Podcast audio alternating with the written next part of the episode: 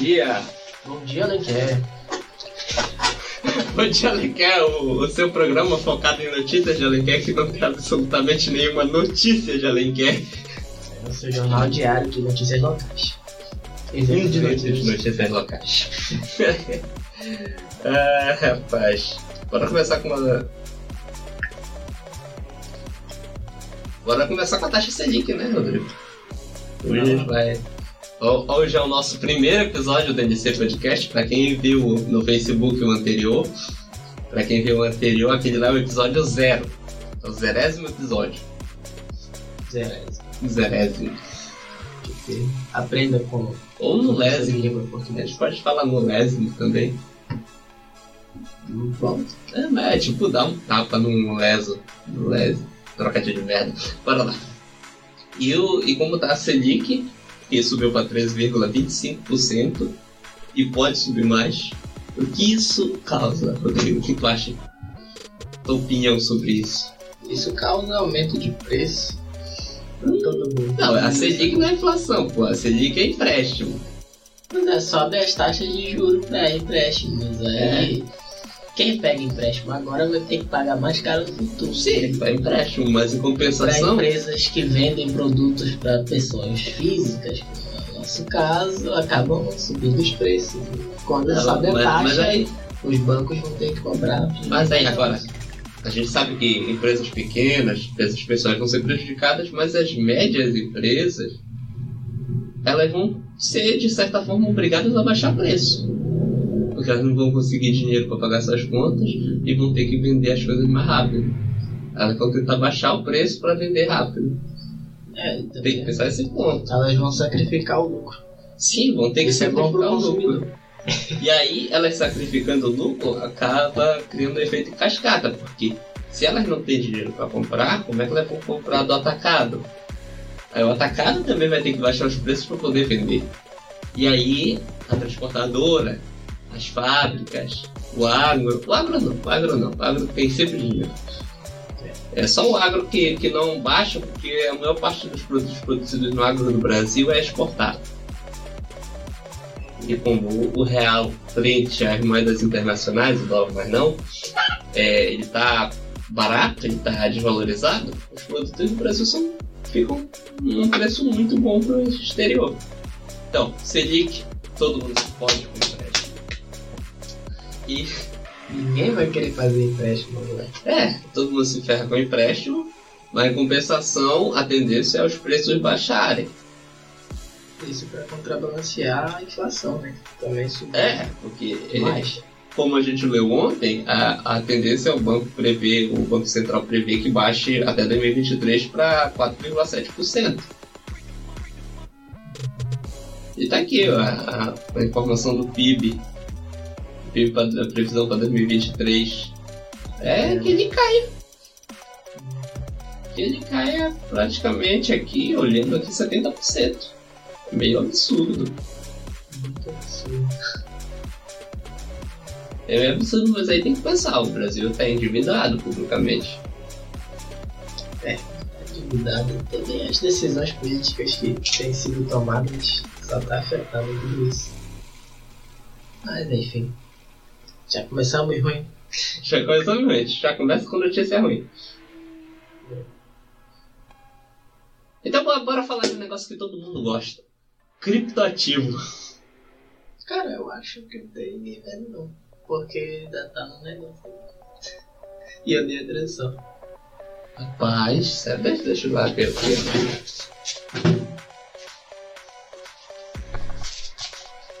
Só tem eu assistindo na frente. Ah, agora tá aparecendo.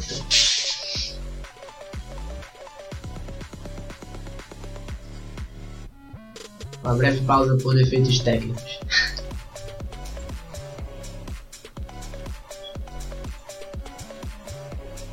Deixa eu ver aqui, galera, um minutinho, deixa eu só o que aconteceu.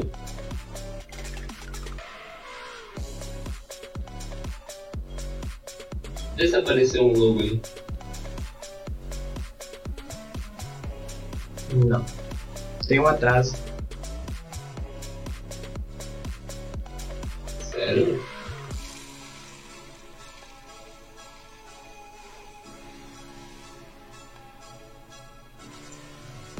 Não apareceu nem aqui, na verdade.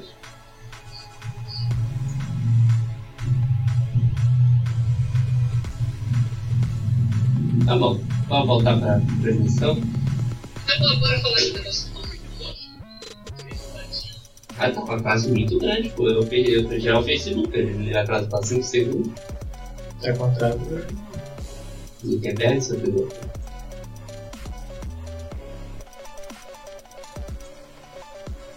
Então pode deixar aqui. Aumentar essa tela de comentários pra gente conseguir ler a distância.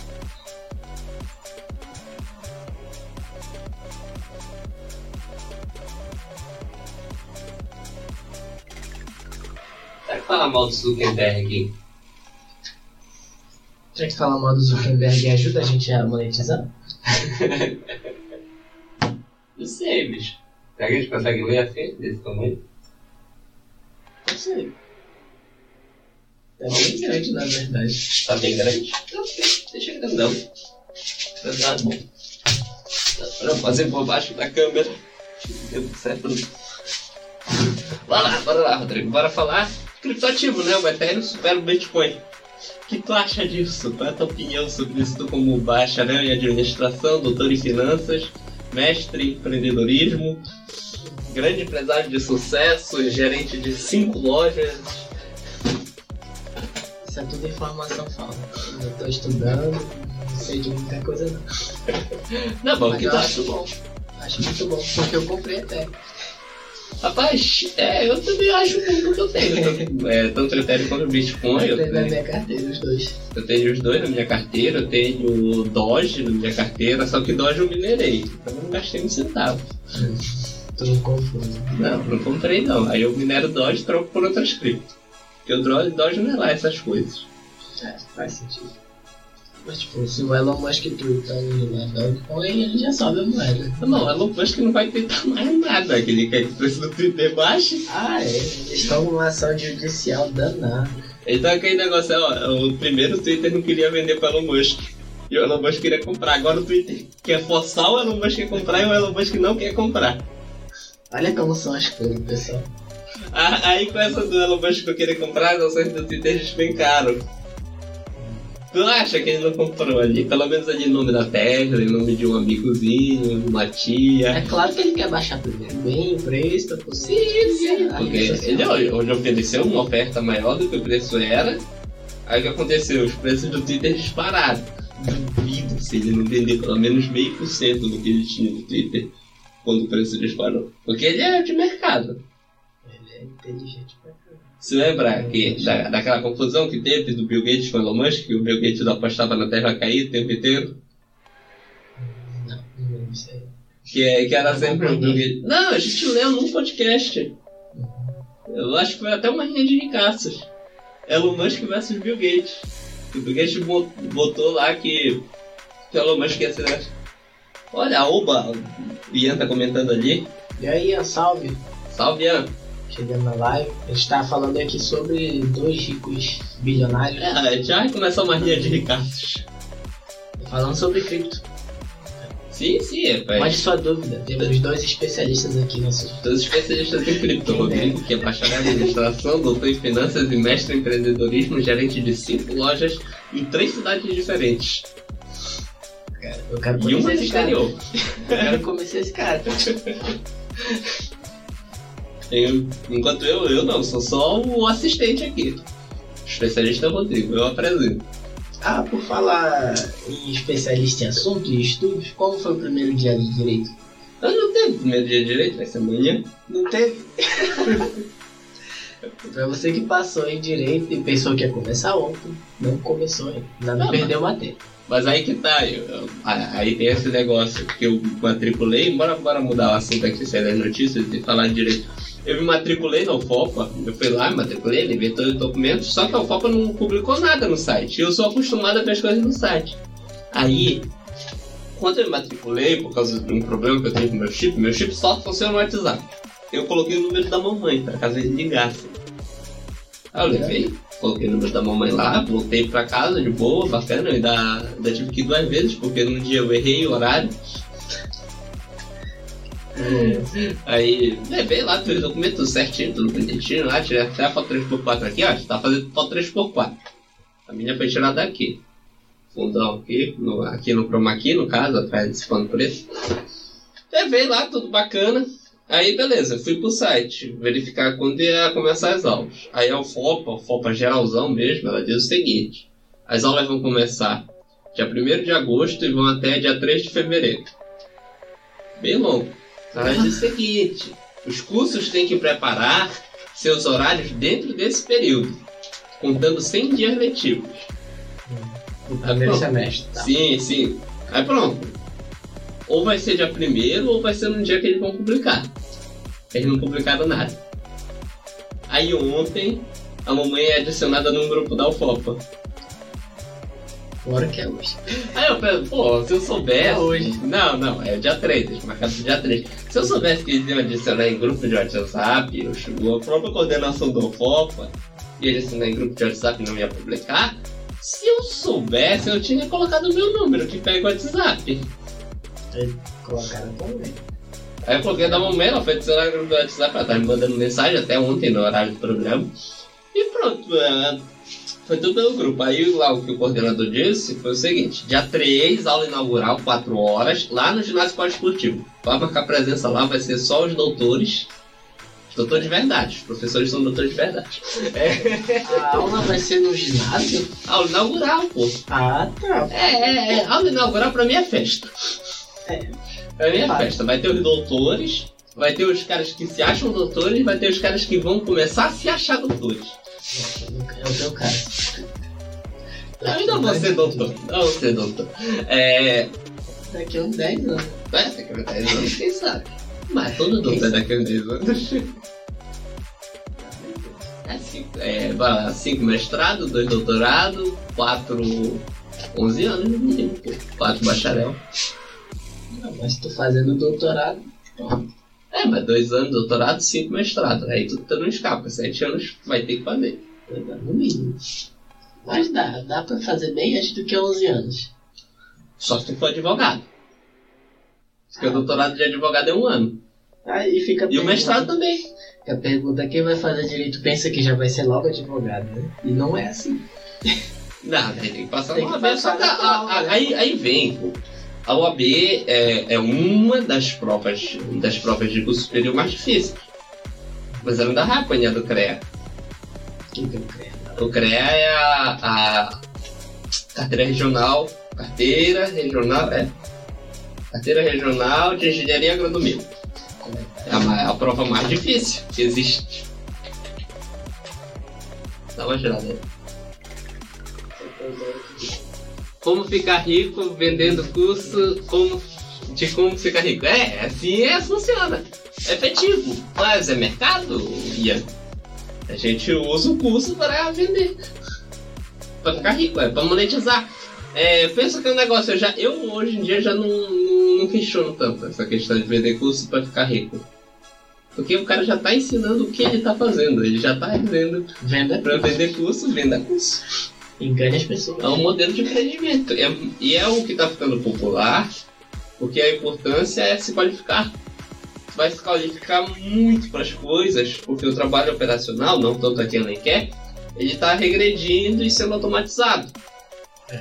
Ainda mais com a quarta revolução industrial, veio a questão de colocar tudo em inteligência artificial mesmo.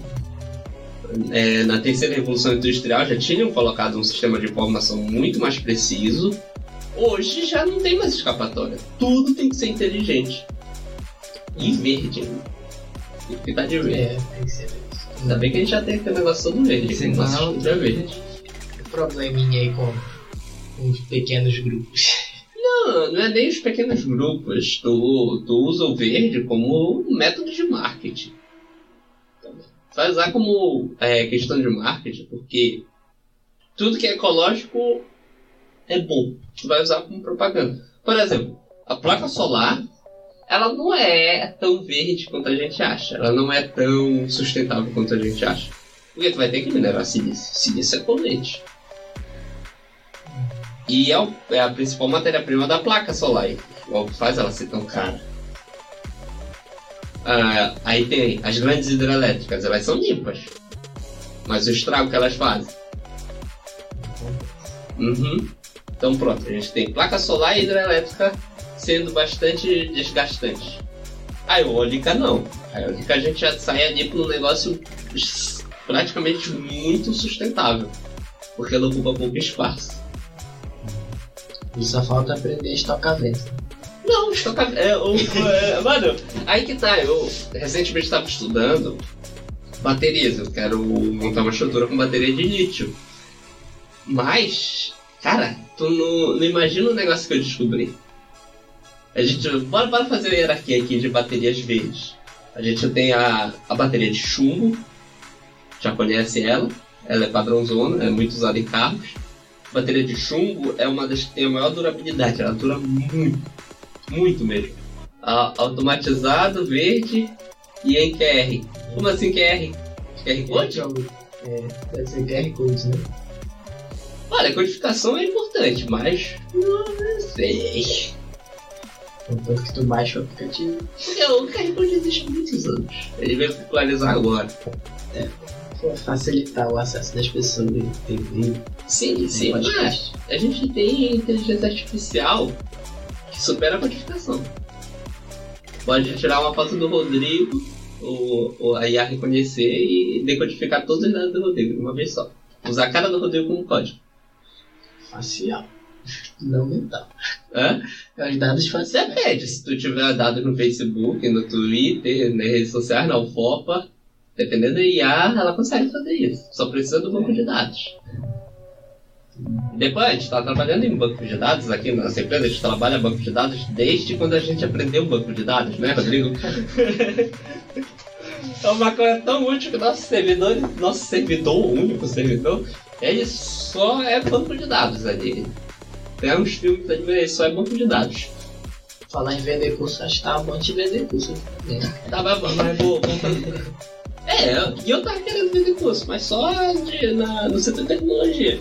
Porque é só que a gente trabalha. Exatamente. É A gente faz tudo aqui, manutenção, software. rico vendendo cursos de tecnologia. Pronto, chave nosso, nosso curso aí. Aí a gente chega igual aqueles canais lá e. Ah, aquela, aquela empresa legal que vende curso, que eu não vou falar o nome aqui pra não fazer propaganda de graça. Ah, tá, voltando agora para as baterias. Bateria de chumbo ácido, que é a gente mais conhece, é mais barata. Ela tem uma durabilidade maior, porém ela é arriscada. Ela é... pode explodir. Tu fizer besteira, ela não tem um controle de variação. Tu sempre tem que ter um controle de variação, transformador com controle de variação, para trabalhar com esse tipo de bateria. Então ela é muito usada para placa solar, porém é, é, ela acaba não absorvendo energia. Ela tem uma perda de energia muito grande quando ela vai armazenar. Aí a gente entra nas baterias de lítio, que são as mais usadas hoje, atualmente. O computador usa, teu celular usa, é, essas baterias que a gente coloca controle remoto, essas baterias 2A, essas pilhas, usam. E aí vem. As mais básicas. Sim, elas são mais básicas. E é só aquela pilhazinha 2A que é usada. A bateria de lítio ela pode ser gigantesca, mas só aquela pilhazinha 2A toda organizada para aguentar a carga dela. A Tesla usa assim, as baterias nos carros lá, é só um monte de pilhazinha. É um monte de né? É. Aí na parte de baixo aí dá uma bateria grandona, parece de celular, uma bateria grandona na parte de baixo, bem pesada, porque lítio é pesado. E é um monte de pilha enfileirada, organizada para gerar 220 volts, para carregar os motores da Terra. Interessante. É então você nem precisa abastecer o seu carro, só trocar as pilhas. Não, dá pra fazer isso, só que eu não recomendo porque é bem complicado. O Elon Musk consegue. Não, Elon Musk é Elon Musk. Aí, bem, bateria de lítio é muito usada, a gente pode montar bateria de lítio, até porque aquelas grandes, 12 volts, custa 5 mil reais. Então, antes de montar em casa, comprar um monte de, de pilhadores aí montando. É possível. São sempre feitos assim. E aí vem a bateria mais overpower, mais é, hipster, mais hipzona mesmo que existe. Olha aí, mandou um comentário ali. Quem é esse cara? É propaganda, por já? Do nada. Aleatório, mano. O cara veio aleatório. Aí tem a bateria mais é, é, confusa que existe. E aí que entra o estocamento da Dilma Rousseff. Beleza. Que é a bateria de. a bateria gravitacional. O que, que ela faz? Lá. O que ela faz é simples. Tu carrega energia dentro dela e depois tu libera energia. É, imagina tu tem um motor. O motor quando tu, ele, tu carrega energia, ele gira. E se tu girar ele, ele vira um gerador de energia.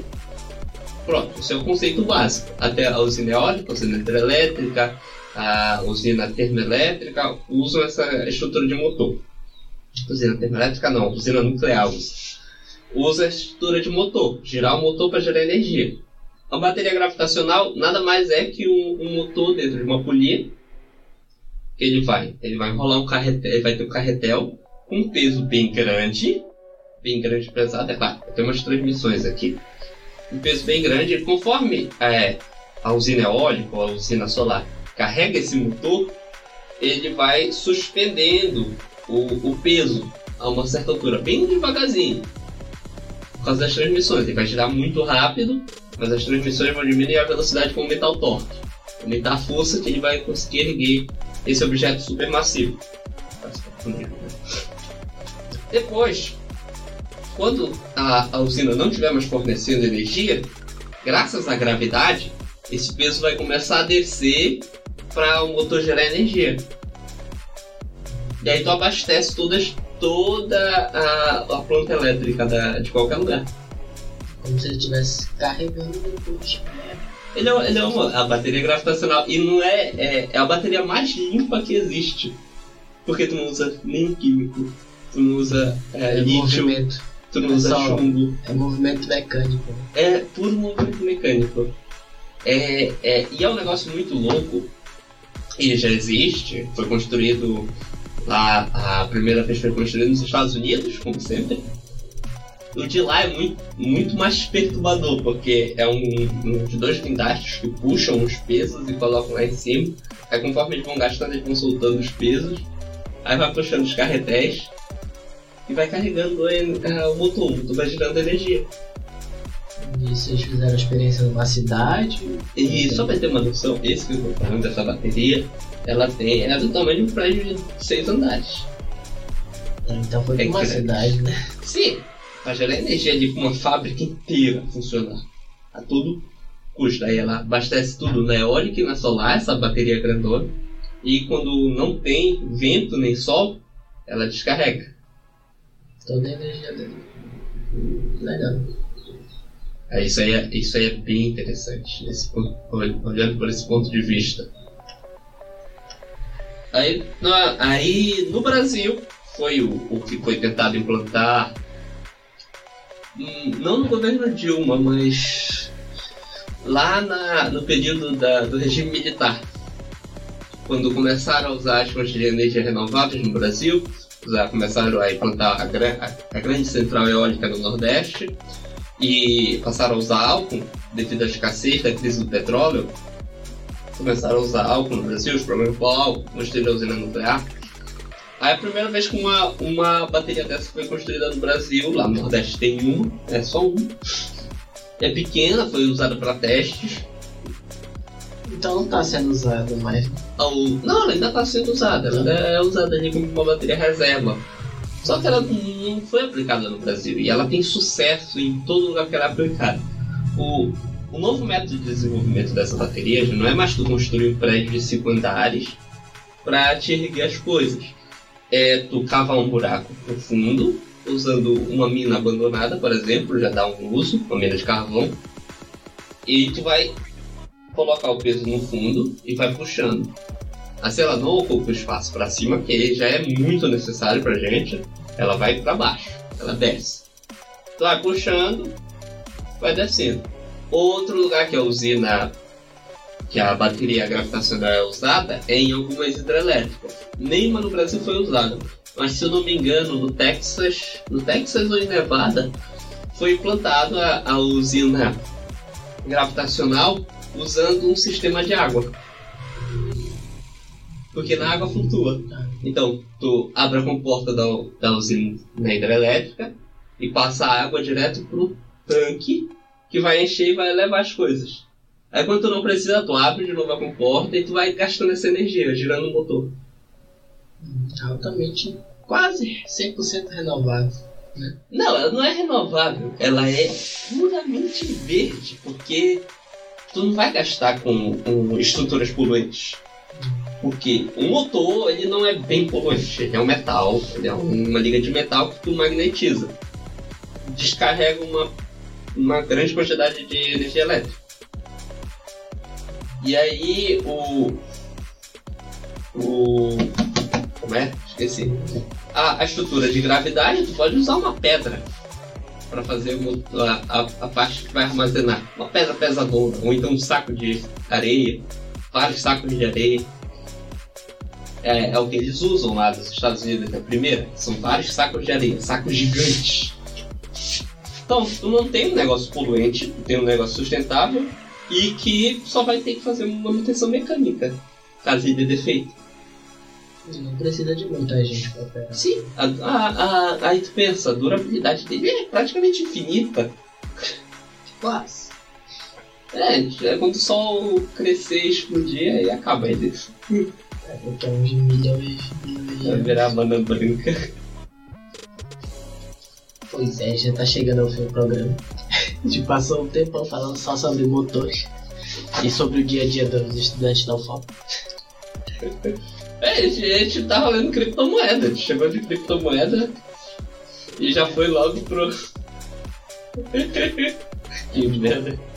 Como o programa sai de 30 minutos, então já pode É encerrar. isso aí, o programa tá, tá uma maravilha. Olha ali, o. O Cadmo.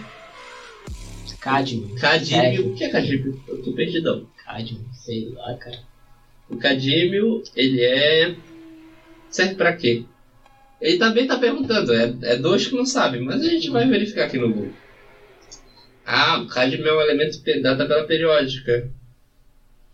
É um metal tóxico. Rapaz, ele serve pra te se lascar legal. Não tenho certeza por que ele serve. Agora, Radiação.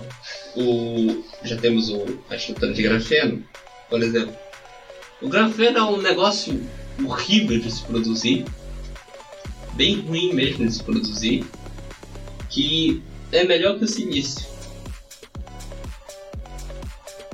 O silício é um, um semicondutor muito útil, só que se tu usar carbono, você tem um negócio melhor. Grafeno nada mais é que um grafite espremido é muito complicado de produzir, é super resistente, é um ótimo semicondutor. Vai ser, eu creio que vai ser a solução para o problema de quando os processadores é, entrarem na, na, na limitação física, na limitação atômica. Porque hoje um, um, um pino de processador, não desse aqui, mas um pino de processador do menor ali, do, do, dos Ryzen 9, dos Xeon, eles são de 22 nanômetros, 50 átomos. São muito pequenos. 50 átomos alinhados. E indo pela lógica que a cada dois anos dobra, e em 10 anos a gente vai chegar na escala atômica de um átomo. E um átomo já seria muito problemático para manter ligações químicas. Pensou um, um filamento de um átomo? Sim. E, é, e aí que entra a questão do grafeno. Porque ele consegue armazenar mais informação do que o silício. O problema é que ele é muito difícil de, ser- é, de se é, adquirir. Ele é feito de carbono, um dos subprodutos mais comuns no mundo. Então, quando chegar a limitação do, do material atual da litografia, pode ser que troque de material Para poder ter poder ter mais informação. Né? E, e o único candidato substituto até o momento é o carbono. 4 nanômetros. É, é 4 nanômetros que é o que dá 50 filamentos de átomo. Eu confundi aqui. 22 nanômetros é o nosso. Verdade. 4 não. Então ele vai diminuindo até, até, não, até ter um filamento atômico. O filamento atômico, ele não mantém estrutura, ele se rompe com facilidade. Diferente do grafeno que não se rompe. Ele é um, um fio em linha atômica de um átomo, espessura de um átomo. É, é parecido com a obsidiana, o vidro vulcânico. Que, ele, que nas pontas ele tem um filamento já. Porém, o vidro vulcânico não dá pra gente trabalhar com ele. Com isso. Não, não é, não é porque ele é muito afiado, é porque ele não é um semicondutor. Hum. Mas ele é um bom, ele é um vidro. Ele é um excelente isolante. É muito usado pra, pra, pra se barbear. Excelente isolante, mas como trabalhando como condutor, tá meio ruim o áudio, a gente vai ajeitar, Hamilton. No Spotify, quando sair no Spotify hoje, a gente vai ajeitar. Quem tá no YouTube nos acompanhando, eu não sei aqui o, o canal do YouTube, mas já tá transmitindo no YouTube. Eu acho. Eu não liguei a transmissão. Depois eu publico, depois eu publico. É meia hora. Palhaçada, eu pensando que ele tava no YouTube também. Rapaz, Ah, eu nem fala nisso, se inscreva no canal do YouTube. aí, Se mano. inscreve no canal do YouTube. Tá? A gente vai disponibilizar link na descrição. A gente já vai encerrar também. Porque Já vai encerrar, tá tarde. A gente tá falando demais de delfino, falando demais de nióbio, falando de nióbio não. Silício, de bateria gravitacional. Amanhã a gente volta com muito mais, pessoal. Tá? Valeu, Tchau, todo mundo que pessoal. assistiu. Até amanhã. Até amanhã. Ó, solta a vinheta lá. Tá pro, pro outro lado, pro outro lado, pro outro lado. Mouse pro outro lado. Isso, garoto. for a ride.